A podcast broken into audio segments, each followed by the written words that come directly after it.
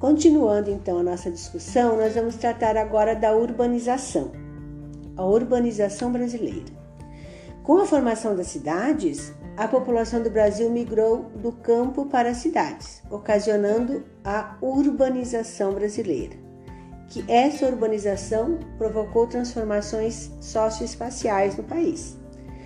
O que eu quero destacar para vocês que urbanização é diferente da formação das cidades. A urbanização é quando a população urbana, a população das cidades, é muito maior que a população que vive na zona rural.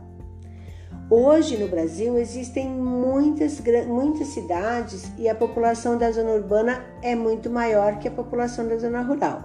Só para ter uma ideia, no censo do IBGE, lá de 2010, onde contaram toda a população que vive na zona urbana, que vive na zona rural, o país, o Brasil, possui uma população de aproximadamente 191 milhões de habitantes e desses 161 milhões viviam nas zonas urbanas, enquanto que apenas 29 milhões viviam na zona rural.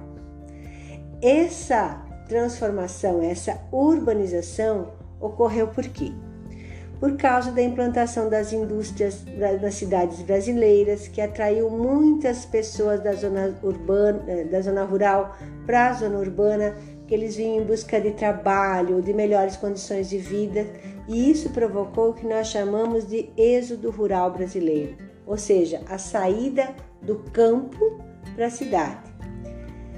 Ah, isso ocorreu também por causa da implantação das máquinas nas atividades da agricultura, os tratores, as colheitadeiras, que substituíram a mão de obra assalariada das pessoas que trabalhavam com enxada, com boi, com arado. Essas pessoas, elas ficaram sem trabalho e aí migraram para as grandes cidades. Outro fator é a concentração de terra nas mãos de poucos proprietários, que eles tinham como comprar as máquinas, tinham dinheiro para comprar os produtos agrícolas.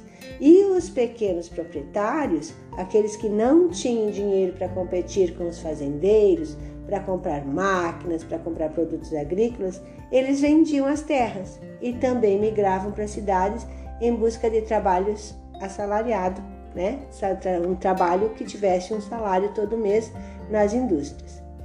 Também ocasionou crescimento da, da quantidade de cidades, Aí teve coisa boa, né? Teve o desenvolvimento de rede de transporte, de comunicação, passaram a interligar todas as regiões do Brasil, mas também teve problemas, porque o crescimento desordenado das cidades, que crescia e que cresce sem nenhum planejamento, eles provocam diversos problemas. Vocês lembram do vídeo sobre a cidade histórica de Paraty, no Rio de Janeiro? Alguns alunos eles destacaram que os esgotos eram os esgotos, as fezes eram jogadas nas ruas e quando a maré subia, levava as fezes para o mar. Mas ainda hoje, gente, no Brasil, em muitos lugares, o esgoto corre a céu aberto, provocando mau cheiro e ainda mais grave, provocando doenças. Outros problemas desse crescimento desordenado, dessa vinda do pessoal do interior para as cidades, né, for, for, são outros problemas que a gente chama de estruturais. Você já viu o que acontece nas cidades quando chove muito? Enchente, alagamento, deslizamento. A nossa cidade, né, Concórdia, é um exemplo disso. Uh, as casas, os prédios, as escolas, elas foram construídas em cima ou muito próximo do Rio dos Queimados. Na época que as pessoas construíram, elas não tinham conhecimento, elas não tinham percepção das, das consequências que isso poderia ter. No entanto, hoje, apesar dos esforços das pessoas para conter esse problema, na época de chuva intensa, nós ainda temos problemas com alagamento. Isso ocorre porque o crescimento desordenado da cidade ele não respeitou o ambiente em que se localizam as cidades. Outra mudança né, nesse, nesse ambiente socioespacial foi a formação das favelas. Porque as pessoas que vinham do campo elas não tinham onde morar e iam morar nas favelas por causa do valor dos terrenos. Na maioria das vezes, elas nem compravam o terreno, elas simplesmente ocupavam porque não tinham dinheiro para comprar. Aí ocorreu a acentuação das desigualdades sociais nas cidades, porque muitas pessoas chegavam na cidade, elas vinham lá da zona rural, vinham para a cidade, elas não possuíam escolaridade e acabavam ficando desempregadas, acabam ficando desempregadas. Aí o desemprego aumenta o índice de pobreza, né? E a pobreza, o índice de violência, do roubo, o tráfico de drogas, o assassinato, né? Todos esses problemas vêm em decorrência disso.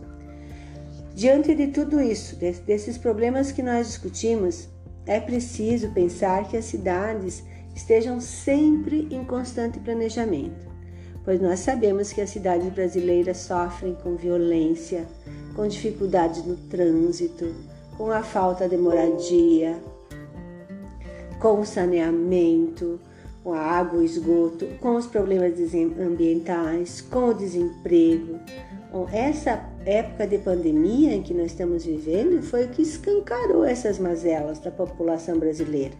Vocês ouviram, eu ouvi pelos telejornais as reportagens sobre a falta de água e saneamento das pessoas que moram nas comunidades das grandes cidades. É, é, que elas lavassem as mãos para não se contaminar com o vírus. Imaginem só ainda, ainda, ainda elas, a gente via muitas notícias, vê muitas notícias sobre as dificuldades de acesso aos hospitais, aos exames, aos remédios. Bom, eu espero que vocês, pré-adolescentes, generosos, cooperativos que vocês são, quando vocês forem adultos e assumirem o seu papel enquanto cidadãos, vocês tenham um olhar atento a esses problemas esses problemas que foram se construindo historicamente, eles não são de hoje, vocês viram? É lá do descobrimento do Brasil. Quando Portugal tomou posse, nós já tínhamos problemas e esses problemas vêm evoluindo. Eu quero que vocês ajudem a, a sociedade se tornar um lugar melhor, respeitando sempre as pessoas, respeitando o ambiente, de forma a tornar esse mundo um lugar melhor para se viver.